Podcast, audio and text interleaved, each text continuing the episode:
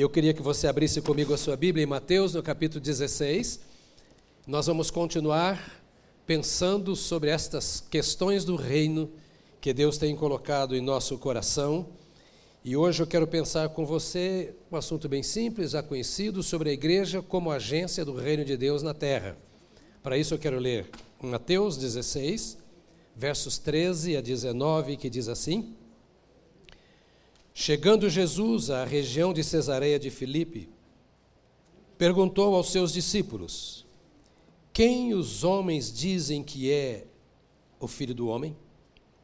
E eles responderam: Alguns dizem que é João Batista, outros Elias, e ainda outros Jeremias ou um dos profetas. E vocês? perguntou ele. Quem vocês dizem que eu sou?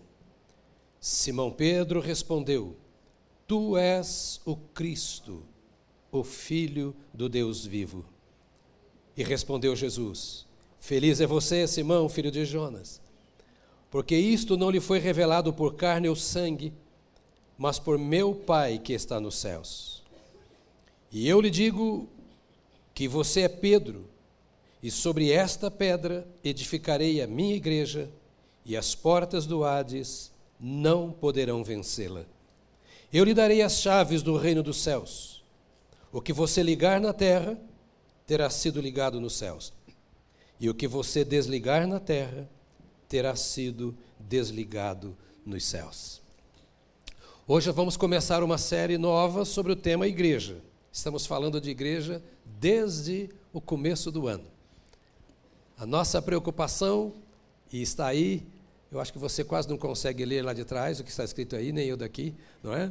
Mas o que está escrito aí está nos falando sobre a maneira como Deus deve ser glorificado em Cristo na igreja, pelos séculos dos séculos. Sempre a nossa conversa nesse ano tem sido sobre o reino de Deus na terra. E hoje vamos pensar sobre a igreja, o lugar que a igreja ocupa nesse reino de Deus. Já temos dito aos irmãos aqui que Jesus veio para cumprir as profecias que diziam que o reino de Deus seria estabelecido. E Jesus chegou dizendo que o reino de Deus está entre nós. Já pensamos nas bem-aventuranças que nos contaram como é a vida daquele que entra no reino, que é como que é, o desenho da vida daquele que recebeu a Jesus Cristo e o reino de Deus vai crescendo no seu interior cada vez mais.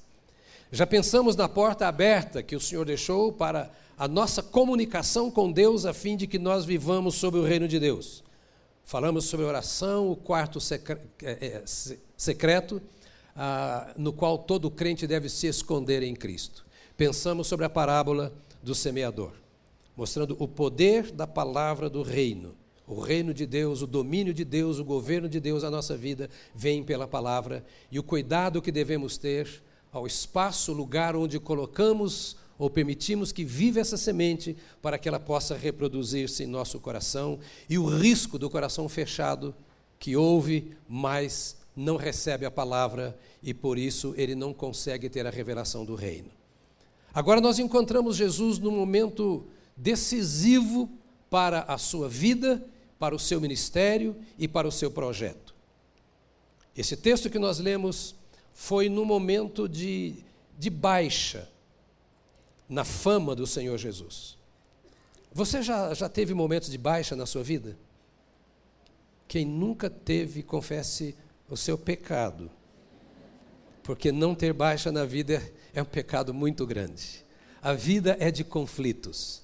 A vida é de batalha. Está claríssimo que no mundo tereis.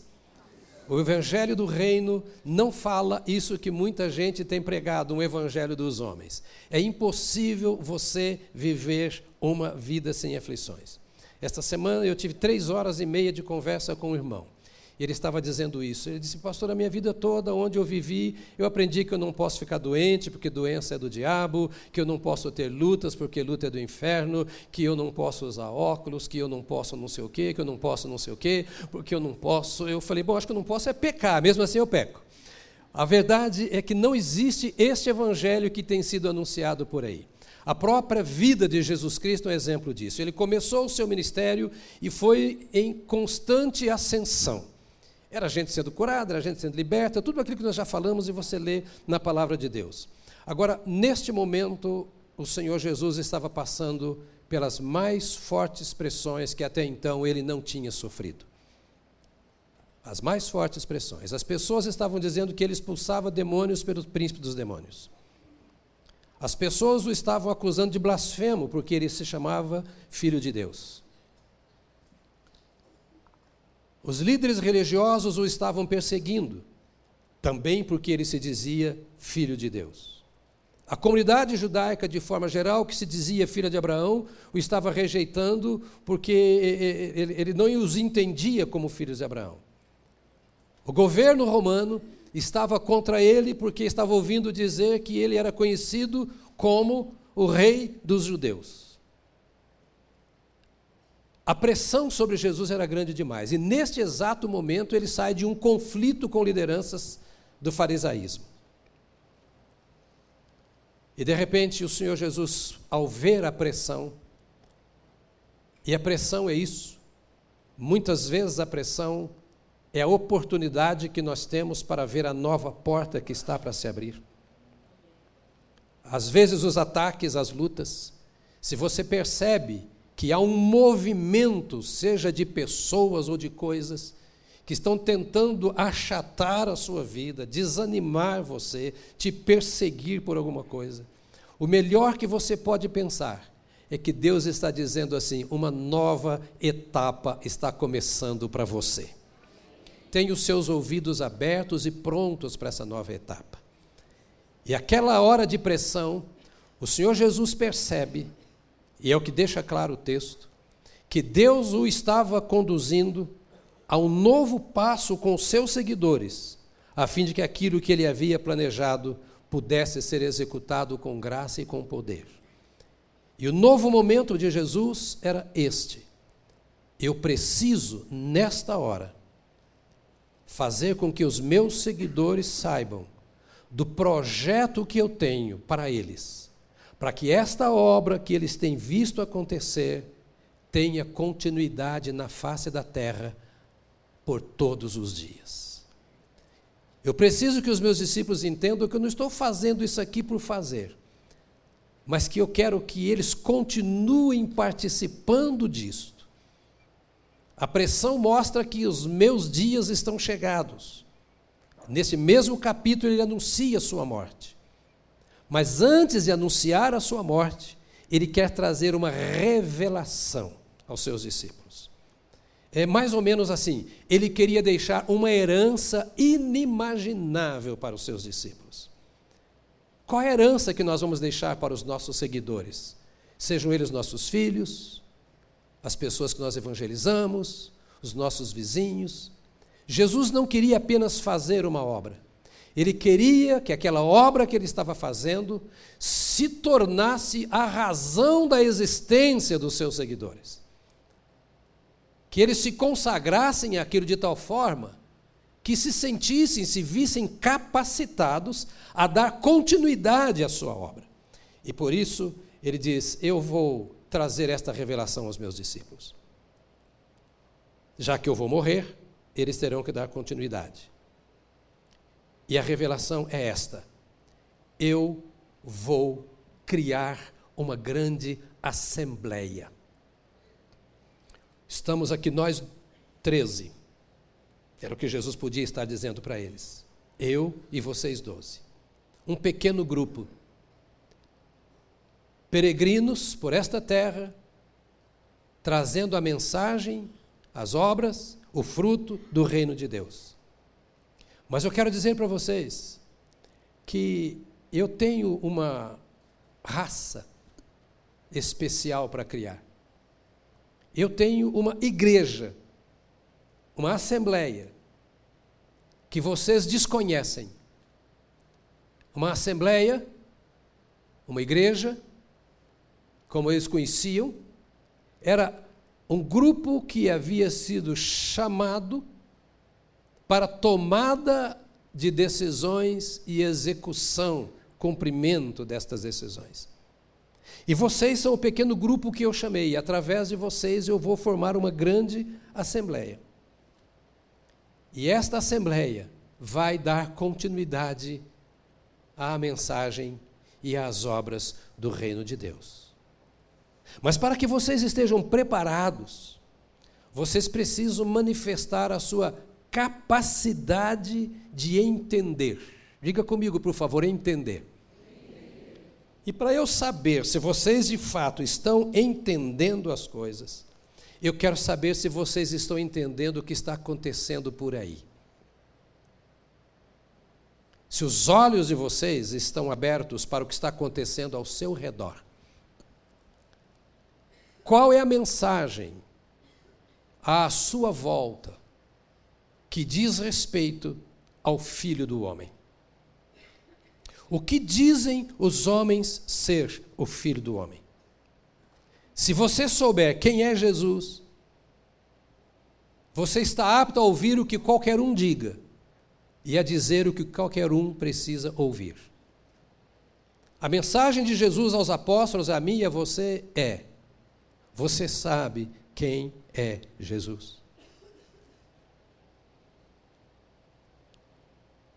Se alguém lá no metrô, assentado ao seu lado, te perguntar quem é Jesus, você sabe dizer e sabe explicar para ele. Este projeto de constituir uma nova raça, um novo povo, uma assembleia, tem início com essa consciência. Quem é o seu Jesus? Ah, Senhor, uns dizem que o Senhor é Elias, outros que és Jeremias, ou que és um dos profetas. Nos nossos dias, as pessoas têm vários conceitos sobre Jesus. E o papel da igreja de Jesus é saber quem é Jesus e dizer com autoridade quem é Jesus. Para alguns, Jesus, de fato, é o filho da Virgem Maria, concebido não por homem, mas pelo Espírito Santo mas é apenas um profeta. É apenas um profeta. Para outros, e era isso que aqueles que diziam que Jesus era o Jeremias, um dos profetas, etc., ainda dizem hoje, são aqueles que creem na chamada transmigração da alma ou na reencarnação. A transmigração da alma, alguns pensavam, era a cultura da época, que a minha alma, de alguma forma, poderia sair daqui e tomar o espaço da sua alma no seu coração. Que depois vem desenvolver na doutrina da reencarnação, que aquele que morre pode reencarnar-se e viver em outras pessoas por tantos tempos para se purificar até ser ter direito a uma vida de plena pureza. Para outros, Jesus é um grande mestre. Então eles leem a Bíblia, eles aprendem as coisas, porque sabem que podem melhorar a sua moral, que podem aprender bons costumes e ter uma boa conduta, que é bom ler a Bíblia. Para outros, Jesus é o espírito mais desenvolvido que já passou sobre a terra. Para outros, Jesus é um líder que precisa ser seguido. Eu prego em alguns lugares e quando eu falo de Jesus, eu fico pensando assim: o que essas pessoas estão pensando que eu estou dizendo? Que Jesus é esse? Cada um está ouvindo do seu jeito, da sua maneira. E eu confesso a você que quando eu prego daqui, eu faço a mesma pergunta: quem é esse Jesus para você? Quem é esse Jesus? Será que é o Jesus bonzinho, o meu amparo, o meu socorro, que está comigo para me abençoar toda hora? Jesus volta para os seus discípulos com essa pergunta que é intrigante. Vocês sabem o que acontece ao redor de vocês? O que os homens falam que é o filho do homem? Eles me veem fazendo, me veem fazendo tudo o que eu faço. Que opinião eles têm? Por trás dessa pergunta está uma inquietação, vamos dizer, da alma do Senhor Jesus. Será que esses meus discípulos estão preocupados com o que as pessoas pensam? Nós temos que aprender com Jesus. Ele é o Senhor da nossa vida. E quando nós o temos como mestre, não é o mestre que o mundo pensa. E nós precisamos parar, queridos, como igreja, para não nos perdermos como igreja, e ouvir essas perguntas do Senhor. Você está preocupado com aquilo que as pessoas pensam sobre Jesus? Ah, pastor, ele, ele não era crente, quando fala crente de seguidor de Jesus, mas era tão bonzinho, era assim, assim, morreu, será que foi para o céu? Pergunta de criança, ignorância. A questão não era se era bonzinho ou ruinzinho, se ele estava na cadeia ou se ele estava no palácio do governo. A questão é: quem era Jesus para esta pessoa? Porque a coisa mais simples que a Bíblia diz sobre Jesus é que ele é o caminho, a verdade e a vida. Quem não conhece esse caminho não vai andar por ele. Quem não consegue identificar este caminho no meio de muitos caminhos que existem, vai andar por caminho errado e vai chegar ao lugar que não pretendia chegar. E Jesus queria plantar uma comunidade que, de fato, tivesse tido um encontro com Ele tão profundo, ao ponto de saber dizer quem Ele era. E vergonhosamente, meus amados irmãos, muitos crentes não sabem dizer quem é Jesus. E confundem Jesus com religião, com a sua igreja, confundem Jesus com a sua própria vida. Jesus queria saber se aqueles homens estavam preparados para publicar a sua fé, para dizer publicamente quem era o Senhor Jesus. Ele não é o Jeremias, ele não é o Isaías, ele não é o Elias, ele não é um dos profetas, ele não é uma alma reencarnada. Este Jesus é o Cristo, o Filho do Deus vivo. Será que eles estavam prontos para dizer esta verdade? O crente em Cristo, e você sabe quando eu falo crente, que eu estou falando do discípulo, estou falando do seguidor de Jesus, daquele que se comprometeu com Jesus. Ele precisa ter na ponta da língua a sua confissão de fé. Não há desculpas para nós. Nós precisamos saber dizer, diz Pedro, a razão da nossa fé. No meio da pressão, como eles estavam vivendo, e talvez você viva dentro de casa, no seu local de trabalho, na universidade, no meio da pressão, a convicção ou a falta de convicção vai ser expressa publicamente. O comprometimento ou a falta de comprometimento será visto. E Jesus estava agora que a pressão está aumentando e vai piorar. E eu estou indo para a cruz. Nesse mesmo capítulo ele fala que ia morrer. E quando eu chegar lá no Calvário, e eles virem a minha cabeça cravada, as minhas mãos cravadas, o meu lado tendo sido cravado, o meu sangue derramado, e me ouvirem dizer: Pai, nas tuas mãos entrego o meu espírito, para onde eles irão e o que eles farão da sua vida. No momento da aprovação, no momento da pressão mais forte, quando parece que você não tem mais força, quem é este Jesus e qual será a sua declaração de fé diante destas coisas? O cuidado de Jesus era com a natureza desta igreja. E ele queria deixar claro que o meu relacionamento com Deus depende do conhecimento e do conceito que eu tenho sobre Jesus Cristo.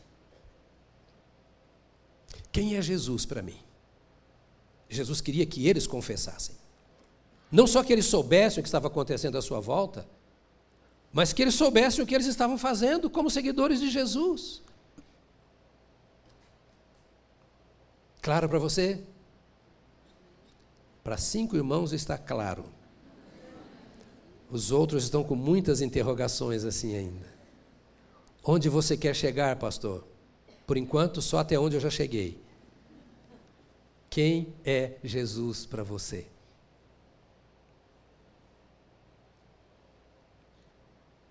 Quem é Jesus para você? Talvez, se me permitem, na cabeça de Jesus tivesse assim. Eles já me viram fazer tudo que viram. o que isso provocou na vida deles. Já me ouviram ensinar tudo o que eu tenho para ensinar sobre Deus, sobre o reino de Deus, sobre o relacionamento com Deus.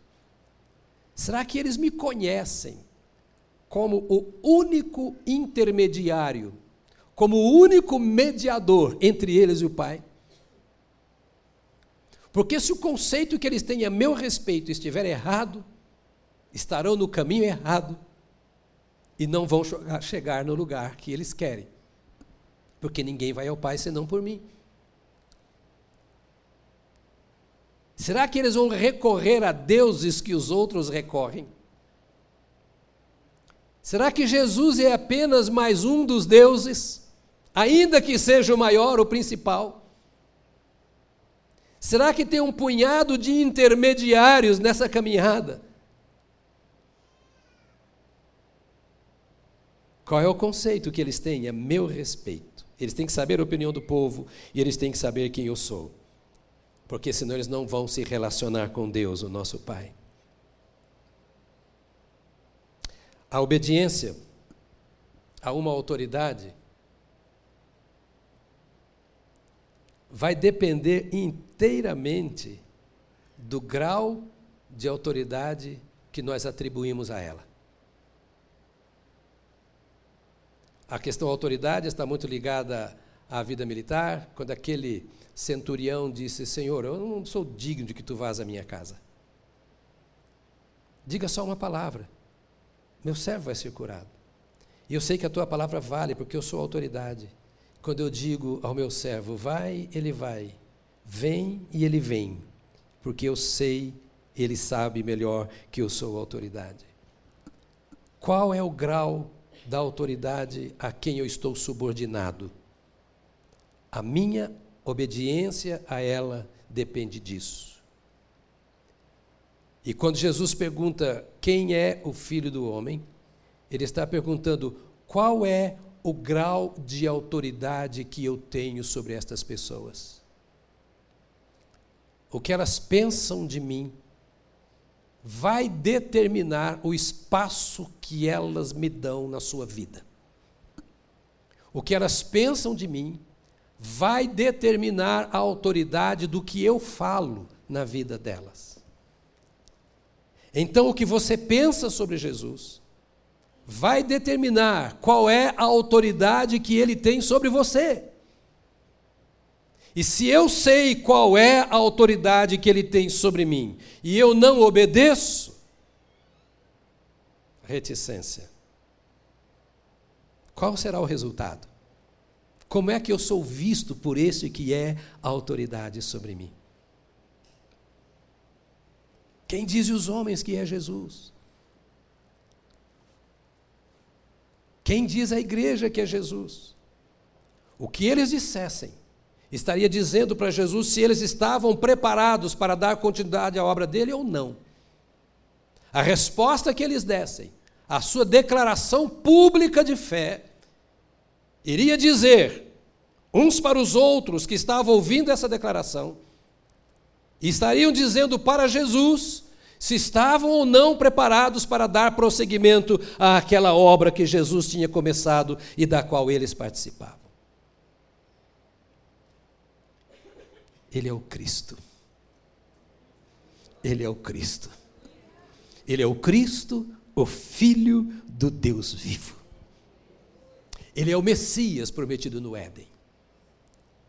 Ele é o Messias anunciado em todo o Velho Testamento. Ele é o Filho de Deus anunciado pelos anjos que cantam aos pastores. Ele é aquilo que ele disse que é. Ele é o Deus homem. E se os discípulos entendessem essa verdade, eles teriam que entender que, sendo assim, esse Jesus Cristo era autoridade absoluta e inquestionável na vida e no destino de cada um dos seus discípulos. Jesus não estava fazendo meros seguidores, meros adeptos. A insistência de Jesus nessa declaração de fé é porque ele queria fazer imitadores seus, pessoas que se identificassem com ele, no cerne, na essência da sua vida. Pessoas que estivessem dispostas a fazer, a permitir com que esse rei e esse reino crescessem, dominassem o seu interior e eles pudessem refletir em que pese a sua fraqueza, as suas lutas, as suas provações, as suas tentações, a cada momento, em cada circunstância, estivessem dispostos a permitir que esse rei de fato reinasse na sua vida, porque ele trouxe o reino de Deus à face da terra. E esse era o grande conflito. Era por isso que havia essa guerra, essa briga, essa intriga porque o reino de Deus veio invadir o império das trevas. E os homens amaram mais as obras das trevas do que as obras da luz, porque eles preferiram se identificar com as obras más.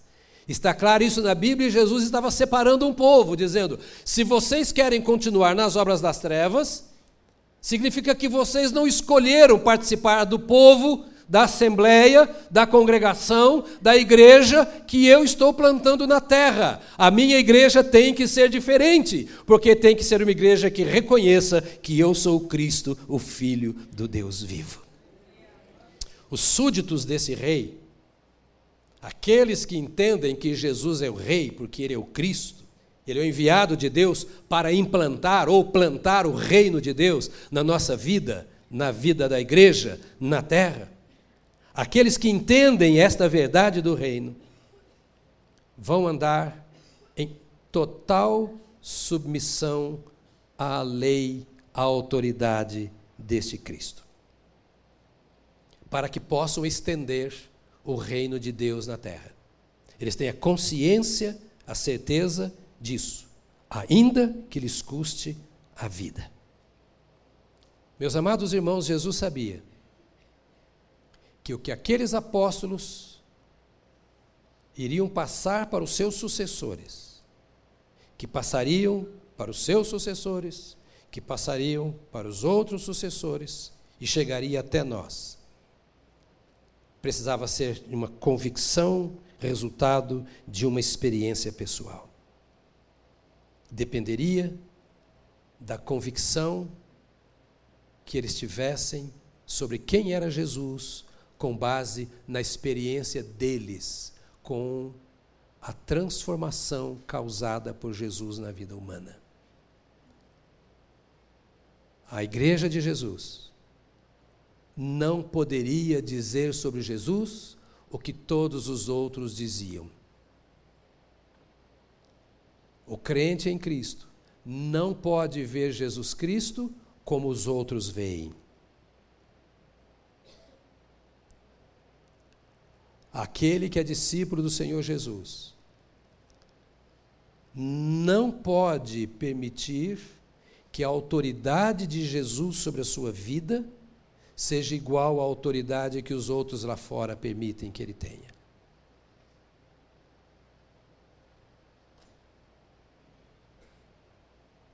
Aquele que de fato confessa que Jesus Cristo é o Rei, como nós cantamos, e que entende que ele veio para reinar, que é verdade, ele entende que este rei é, reino, é, é rei na sua vida pessoal. E ele não se perde de forma alguma nesta caminhada. Sabe que o seu dever, pode dizer comigo dever? Porque vocês estão tão quietinhos que eu estou até com medo agora de pregar para vocês. Eu vou sair pelas portas dos fundos na hora que eu terminar aqui. Mas é meu, o meu objetivo é fazer você ir pensando sobre que Jesus é esse que você canta.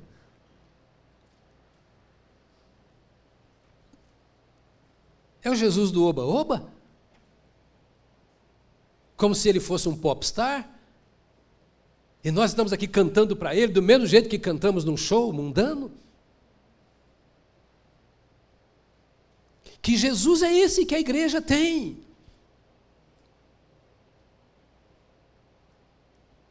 Que adora e serve e se entrega no momento. Não estou falando da Igreja Batista do Povo, porque aqui ninguém faz isso. E lá fora vive como se Jesus não existisse. Jesus olhava aqueles doze e dizia: a obra que eu estou fazendo tem que continuar e ela depende deles, que eram homens como eu e você, de carne e osso. Como diz Tiago, sujeitos às mesmas paixões que nós. Mas é a esses homens que o Senhor iria confiar uma tarefa. E no meio daquela luta, ele já quase que, vamos imaginar, na sua alma agonizando, antecipando os momentos da cruz. Ele sabia que estava chegando. Ele dizia: Para que tipo de gente eu estou entregando a minha causa? E você entende que você não é apenas salvo, mas que você é um salvador? Você não pode perdoar pecados, não pode redimir uma alma, não pode justificar alguém. Mas eu me lembro de Faraó dizendo a respeito de José. Quando ele viu a sabedoria de José, numa época em que aquela sabedoria era a única que salvaria a pátria.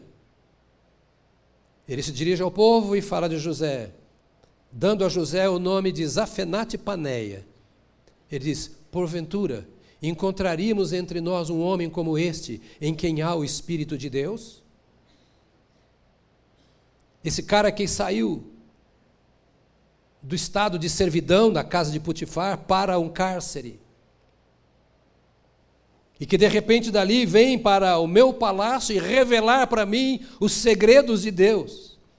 Existe porventura no mundo alguém que tem este Espírito de Deus? Disseram, não, não há. Então vou mudar o nome de José. Ele vai se chamar Zafenate Paneia, que quer dizer Salvador do mundo. Você sabia que você é um salvador do mundo? Você não é o salvador, mas você é um salvador do mundo. Porque o salvador do mundo entrou em seu coração. Era o que ele estava dizendo aos seus apóstolos: a minha vida é dada por vocês. E vocês sabem que vida é essa minha, quem eu sou. Dessa convicção dependerá a próxima geração, e a outra, e a outra, e a outra, e até o fim do tempo. E nós somos os herdeiros, como crentes em Cristo Jesus. Independentemente da igreja que participamos, da denominação que seja a nossa igreja, essas estruturas são humanas, necessárias, mas são humanas. E parentes, não precisamos brigar uns com os outros por causa das estruturas, títulos e nomes, porque tudo isso fica aqui e vai ser queimado. Nós precisamos entender que o Senhor implantou em nosso coração um reino como digo, que é maior do que todas estas coisas.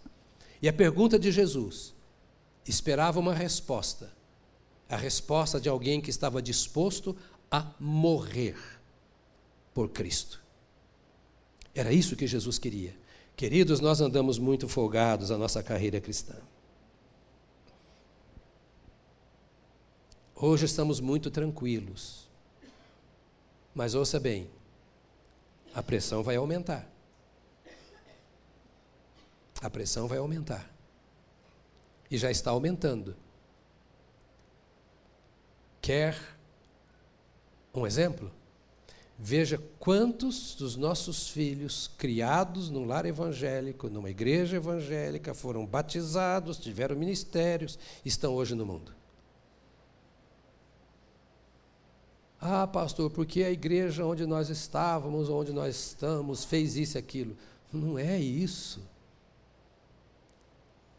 É porque o fulano de tal fez aquilo outro. Não é isso. Jesus está falando qual a revelação que você tem a respeito de mim. Qual é a convicção resultante de uma experiência que você teve comigo? Eu sei que as pessoas erram, mas havia um Judas na equipe de Jesus. Havia um cara com Jesus, dos seus discípulos, chamado Simão Zelote, eu cito sempre esses camaradas, que andava com uma peixeira na cintura. Ele era do Rio Grande do Norte. Terceira geração do Lampião. Ele tinha sangue na língua, doido para matar um romano. Ele era de uma equipe de assassinos, os zelotes. Que queria ver os romanos fora de Israel a qualquer custo.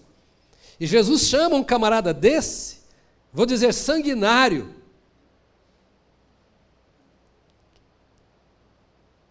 e coloca na sua equipe. E tinha do lado deles um João, paz e amor. Mais tarde ele foi paz e amor, porque naquela ocasião ele era o filho do trovão. Boanerges. E todo mundo olhando um para o outro, dizendo assim: ah, mas se você é discípulo de Jesus, tinha que mudar nisso, se você é discípulo de Jesus, tinha que ser aquilo, e etc. E Jesus falava: ei, para de olhar um para o outro, que quem quer ser o primeiro vai ser o último, quem quer ser o maior de vocês vai ser o menor. É melhor vocês pararem com essa bobagem de olhar um para o outro e olhem todo mundo para mim. Eu sou o Cristo. Eu sou o Messias.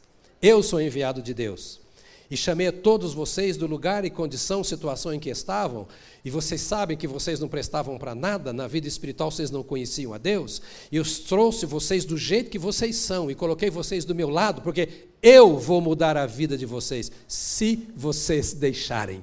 Então não olhem um para o outro, olhem para o Autor e Consumador da fé. Não se preocupem um com o outro, se preocupem com a sua experiência comigo, estava dizendo Jesus. Eu sou o Alfa e o Ômega, o primeiro e o último, o princípio e o fim. Eu sou o enviado de Deus. Eu sou o Salvador. Aquele que vive e crê em mim, ainda que esteja morto, viverá, mas crê em mim. Eu sou o caminho, a verdade e a vida. Eu sou a luz do mundo. Eu sou, eu sou, eu sou, eu sou. Os outros precisam correr para o eu sou e saber quem é o eu sou. A questão não, que é, não é o que eles são. A questão é o que o eu sou é para mim e o que eu sou para aquele que é o eu sou. Jesus está chamando a atenção. O que dizem os homens ser o filho do homem? Eles respondem e ele pergunta assim: E vós, quem dizeis que eu sou?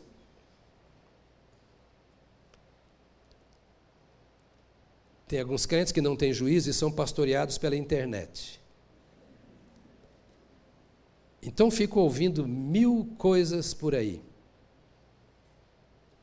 Porque não querem viver a verdade, não é só curiosidade.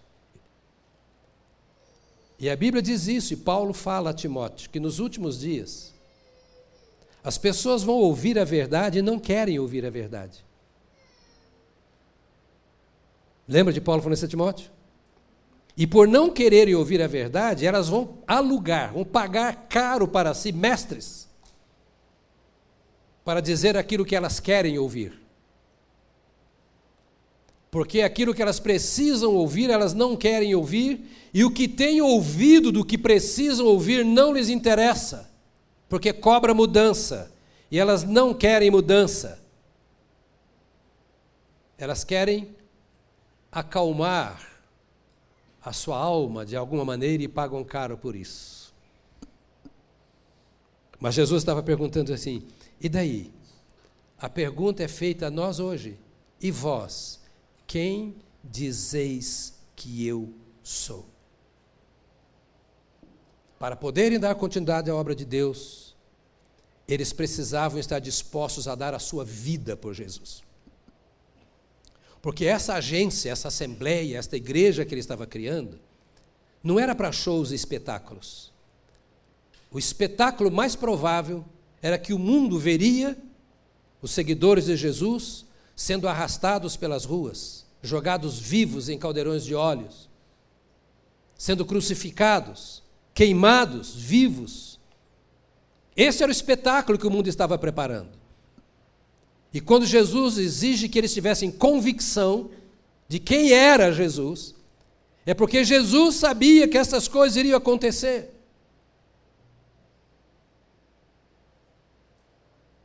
Porque se aconteceria com ele, por que não iria acontecer com seus seguidores? Seguir a Jesus hoje é uma festa. É cantar, é aplaudir, é celebrar, e tudo isto é de se esperar que aconteça. mas também é de se esperar que estes que seguem a Jesus estejam dispostos a enfrentar os sacrifícios, as demandas naturais e sobrenaturais da vida e enfrentá-las submissos àquele que é o Cristo, àquele que é o Rei da Glória. A resposta a esta pergunta é individual. E vós, quem dizeis que eu sou?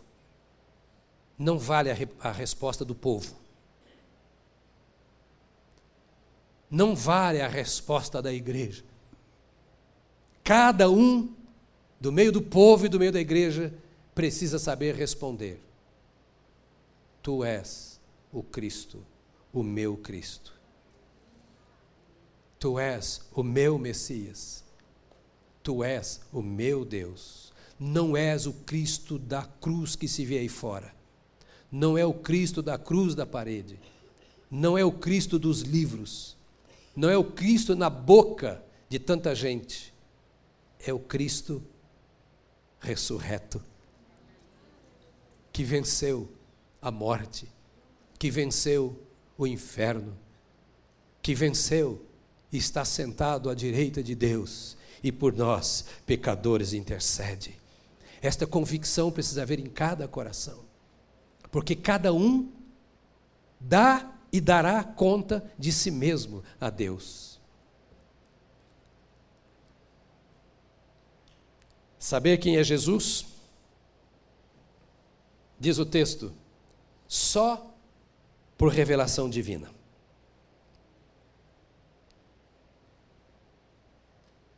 Saber quem é Deus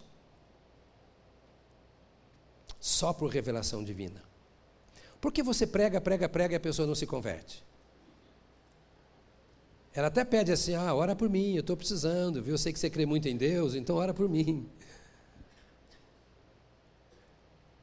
Outra, sei que você é assim lá com o homem, ó, fala de mim para ele. Eu ouço isso que você ouve. Porque eu também tenho a minha vida lá fora no mundo com aqueles que não têm compromisso com Deus, embora creiam em Deus.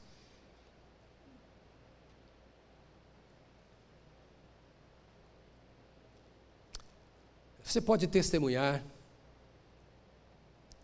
você pode ensinar, você pode pregar, você pode falar toda a verdade sobre Deus para todo mundo.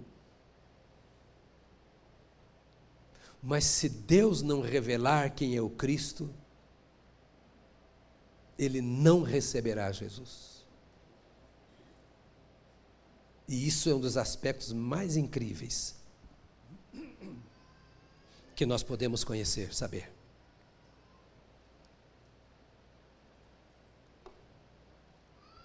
Jesus disse: Ninguém vem a mim se o Pai não me der.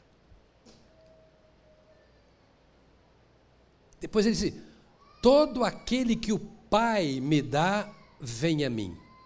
E aquele que vem a mim, de maneira nenhuma lançarei fora. E ao Pedro, quando Pedro disse: Tu és o Cristo, filho do Deus vivo. O Senhor Jesus disse assim: Você é muito feliz, você é bem-aventurado, Simão. Porque não foi homem, mulher, pessoa alguma que te revelou isso, mas o meu Pai que está no céu. Meu Pai revelou. Você está andando comigo todo esse tempo, mas se o Pai não tivesse me revelado, você já teria me deixado. Muita gente já foi curada, já foi liberta, já viu as minhas obras e não me segue, porque o Pai não revelou a ele ainda. E o Pai só revela àquele que vê e ouve com o coração aberto para entender as coisas do Pai. E o grande problema, e a Bíblia diz isso e tem resposta para isso, o grande problema da maioria das pessoas, e parece que eu vou chover no molhado por já ter dito isto, mas terei que dizer outra vez, e quem sabe outra e outra ainda, é que as pessoas sabem que foi o Pai que respondeu às suas necessidades, que atendeu ao seu clamor, que fez o que tinha que ser feito e continuam buscando as coisas que o Pai faz, mas não querem ouvir o Pai. É como o filho pródigo que estava assentado à mesa com o pai, comendo, bebendo e recebendo tudo do pai, mas não estava satisfeito com aquilo que o pai tinha para dar. Isso é pouco demais. A comida não era bem o que eu queria comer. Sabe o que eu quero mesmo, pai? Eu quero a minha liberdade. Eu quero que o Senhor me dê tudo o que é meu de uma vez só. E me dê a liberdade para eu gastar do jeito que eu quero. E dentro da própria igreja, nos próprios templos, muitos pródigos estão assim, comendo à mesa do Pai, mas insatisfeitos com o Pai, morando na casa do Pai, mas não aceitam a orientação do Pai. Vivem de toda a fartura e de toda a bênção da casa do Pai. Mas não vê a hora de sair para gastar tudo que o Pai tem dado lá fora, distante da casa do Pai. Então ele canta, ora, até lê a Bíblia e algumas vezes ora. Depois vai para o motel.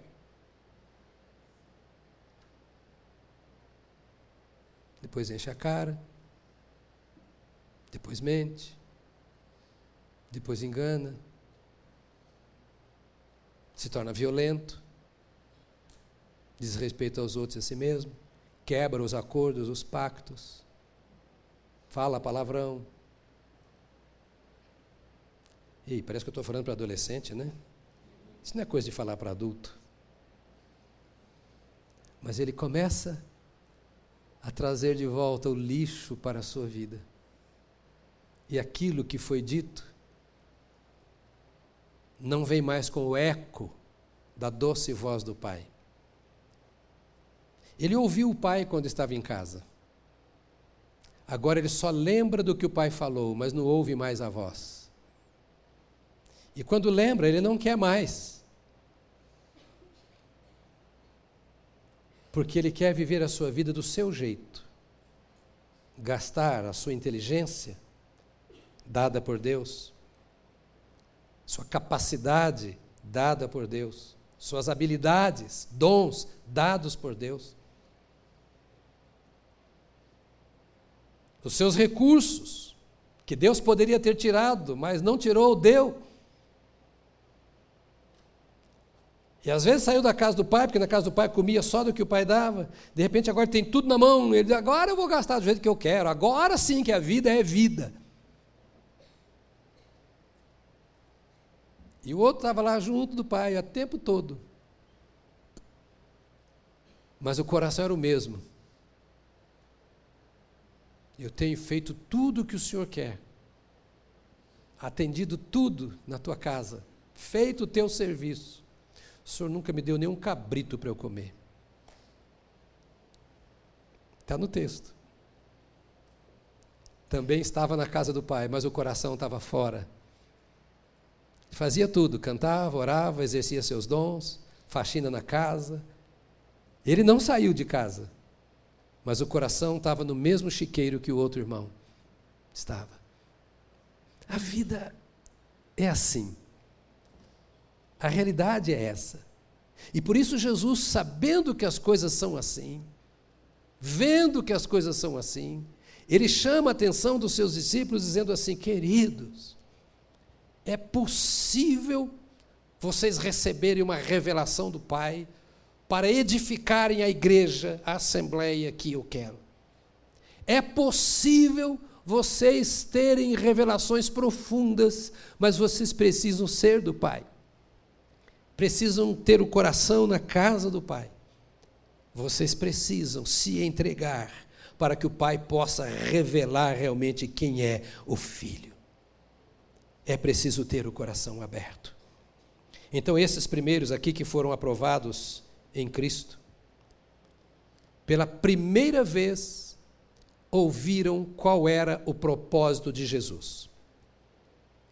Levantar um povo através do qual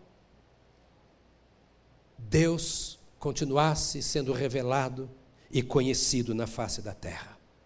Então ele diz assim: olha, que você disse está certo, João, você, oh, Pedro, você é bem-aventurado nisso. E eu quero dizer uma coisa: eu edificarei a minha igreja.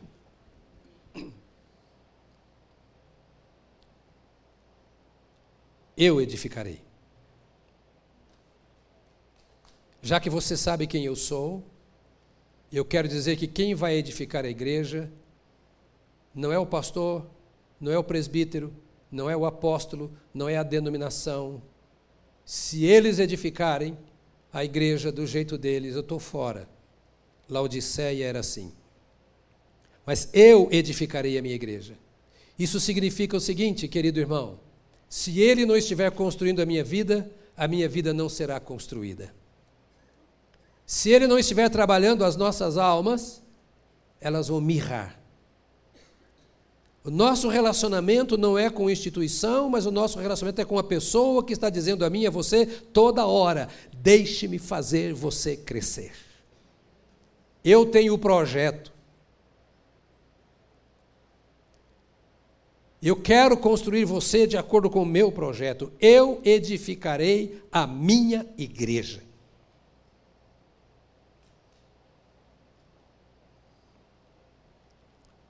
Depois ele diz: a morte, o Hades, usado a tradução como inferno,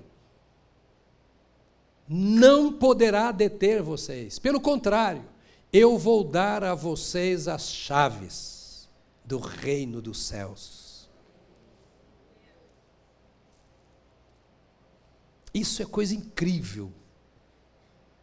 E sobre essas coisas vamos falar na sequência nos próximos domingos.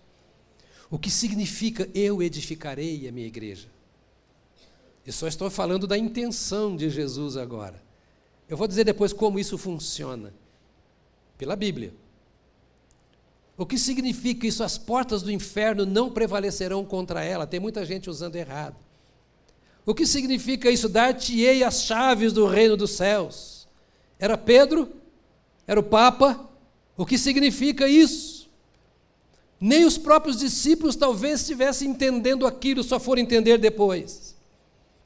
O fato é que Jesus é quem constrói.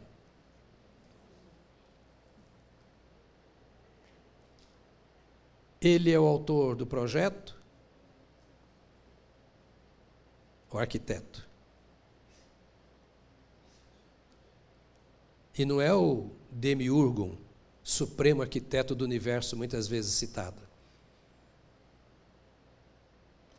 Ele é o engenheiro. Ele fez o desenho e ele está ali como responsável pelo projeto e pela construção. Você está entendendo? Ou ele está construindo a igreja, edificando a igreja, ou não é a igreja. E na igreja em que ele está, ele está edificando a igreja. E a igreja é composta de membros, de indivíduos, ele trabalha um a um da igreja. E nós somos os servos da obra. Dá para você imaginar uma construção? Quando vier a documentação aprovada da prefeitura, nós vamos entrar aqui numa construção. Você vai ter poeira o dia inteiro, pode vir para cá. Mas nós somos os servos da obra. E os servos têm que seguir o desenho feito pelo arquiteto. Somos auxiliares, serventes de pedreiro, pedreiro, mestre de obras, para construir em cima da linha do desenho feito por Jesus. E o arquiteto está presente, participando dessa construção. Nós não podemos sair do risco ou do riscado. E nós não podemos ser donos desta obra que o Senhor está construindo. Não é a minha opinião que vale. Não são as minhas decisões ou ordens que valem. Mas é aquilo que o construtor está fazendo. Não posso ter um projeto próprio e construir para mim. E ele garante, ele garante a construção. Ele dá a inteligência, ele garante a orientação, ele garante aqui a sua presença, Ele nos garante a capacidade para fazer a obra, e Ele nos garante o poder do Espírito Santo para a edificação da sua igreja. Mas Ele nos faz um convite. Quem eu sou para você?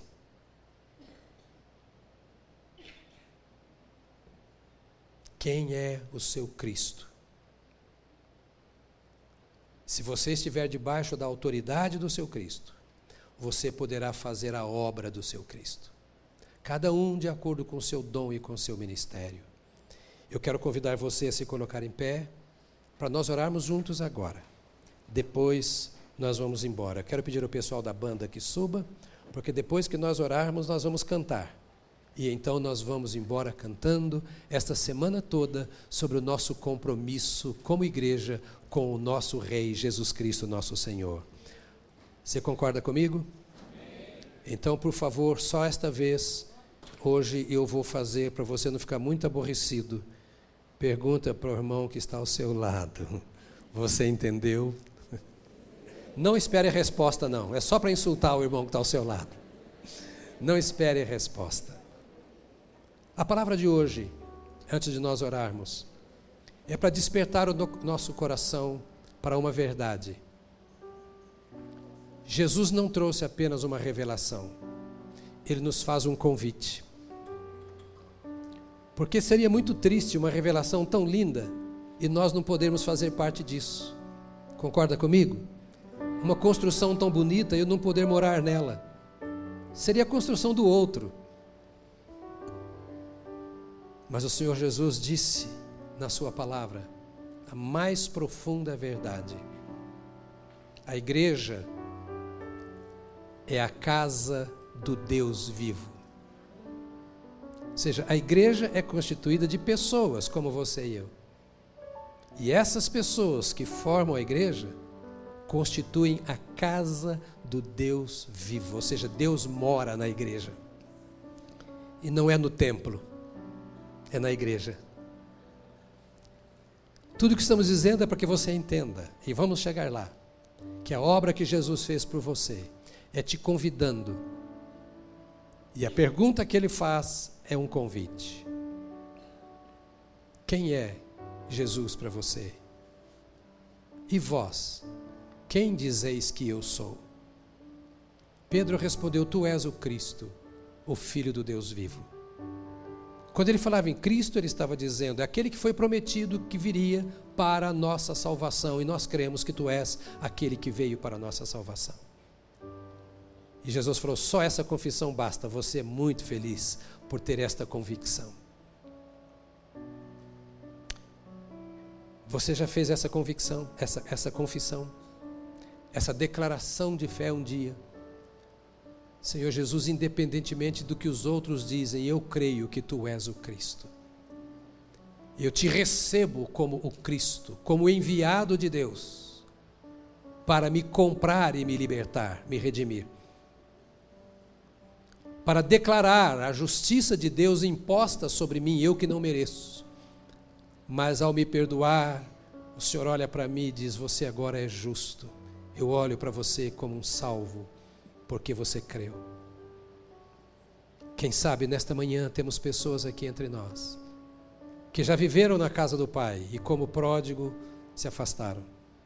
Outros que estão dentro da casa do Pai, mas com coração de pródigo, porque não conseguem absorver a riqueza que está dentro da casa do Pai.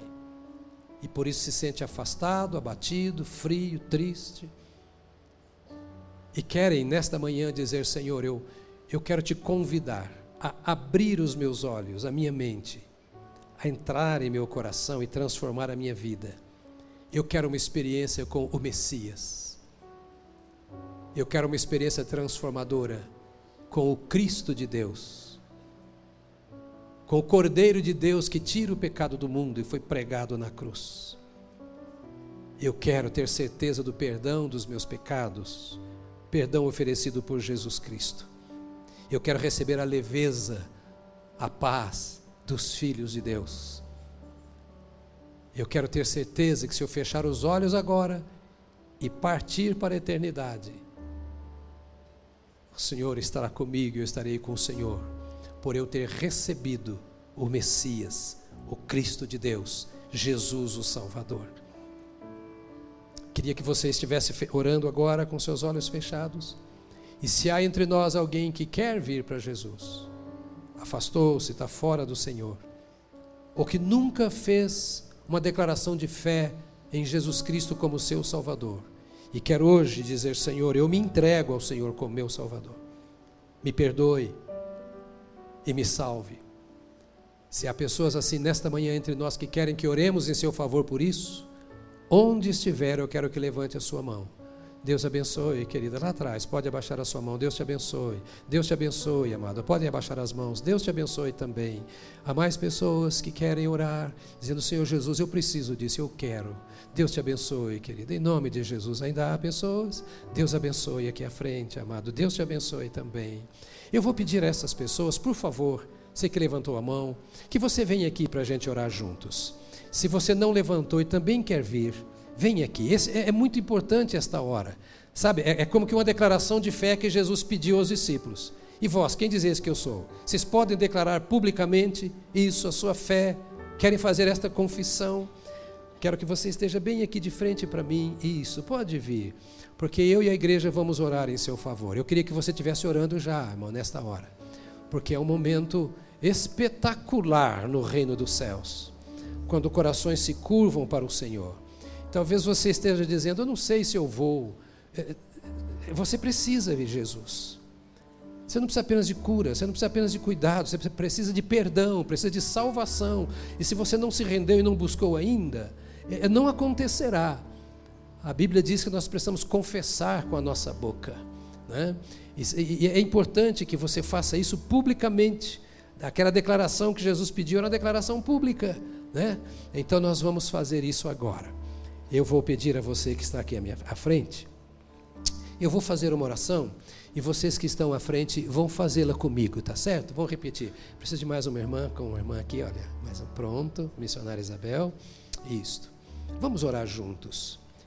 Se você puder fechar os seus olhos, como eu vou fazer com o meu, diga assim: Senhor Deus, eu sou muito agradecido, porque o Senhor me ama. Eu não compreendo o teu amor mas eu sei que tu me amas.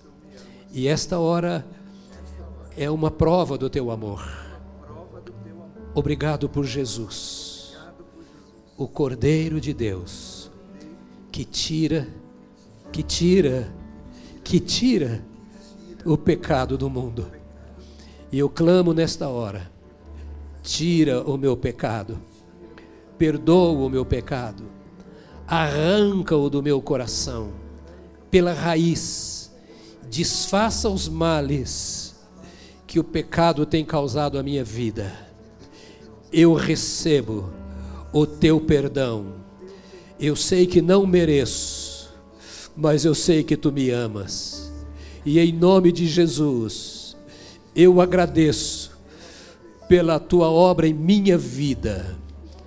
Eu deposito a minha vida aos teus pés e confesso a partir de agora que tu és o meu Cristo, o meu perdoador, o restaurador da minha vida.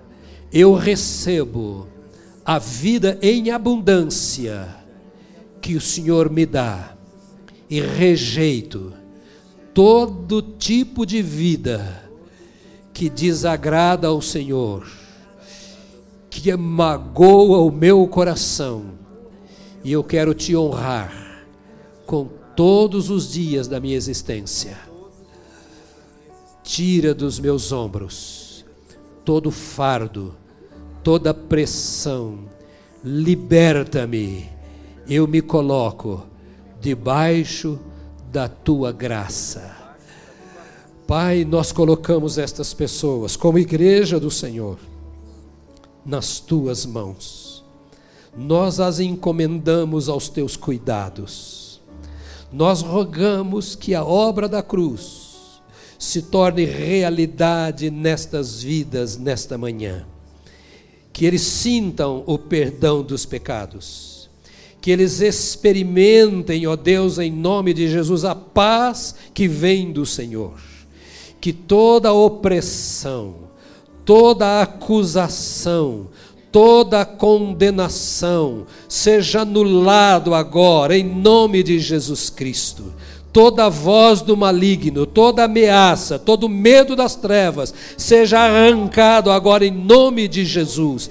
Toda consagração feita fora do altar do Senhor é anulada pela fé no nome de Jesus Cristo, e nós nos dedicamos ao Senhor como filhos e filhas para a glória, honra, louvor do teu nome, em nome de Jesus Cristo. Amém. Amém. Amém. Aleluia. Glória a Deus. Glória a Deus. Eu vou fazer um pedido a vocês que estão aqui à frente agora, por favor. Vocês vão acompanhar o Serginho. Ele vai dar uma Bíblia para vocês. Cada um de vocês vai ganhar uma Bíblia para poder ler esta Bíblia em casa, né? E ele vai anotar o seu nome para nós estarmos orando por você também. Então, por gentileza, Acompanhe ali o Serginho. Alguém vai com ele? Você vai? Então pode já. Tá isso. Por favor, vamos aqui. Nós queremos que você seja mais abençoado ainda, mais abençoado ainda. É uma honra recebê-los aqui. Sem fechar o corredor, você pode dar as mãos a quem está ao seu lado agora. A última vez que você vai dizer para o irmão que está ao seu lado.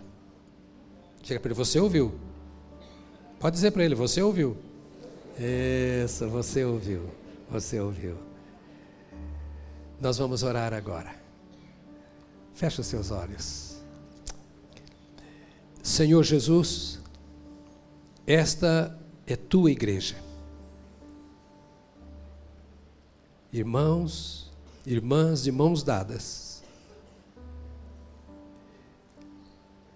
Nós os apresentamos ao Senhor venha sobre a tua congregação o temor do Senhor. Sobre cada pessoa que aqui está, o temor do Senhor, a reverência, a honra da qual o Senhor é devido. Nós nos curvamos diante da tua palavra e confessamos que Jesus Cristo é o Messias, o Senhor da nossa vida e te damos graças, porque não merecemos, mas tu nos convidaste como servos da tua causa, da tua obra. Te louvamos pelo privilégio de podermos ouvir de ti e de podermos cooperar na construção, na edificação da tua causa na face da terra. Rogamos que tenhas misericórdia de nós, para que não tomemos o teu lugar para que não te deixemos fora da obra que estás fazendo na terra. Mas, ó Deus, que a nossa vida se confunda com a tua. Que, como discípulos do Senhor, a nossa confissão constante em qualquer lugar seja que somos do Senhor e que tu és o nosso Cristo. Senhor, abençoa o teu povo, santifica a nossa vida Ó Deus, derrama do teu espírito sobre a tua congregação e que este espírito vivifique esta palavra cada dia no coração das tuas ovelhas. Receba de cada um dos teus filhos a honra, a glória, o louvor que te são devidos, em nome de Jesus. Amém. Amém. Aleluia. Aleluia. Aleluia. Só saia depois que cantarmos, tá bom? Essa é a nossa declaração de fé na manhã de hoje. Aleluia.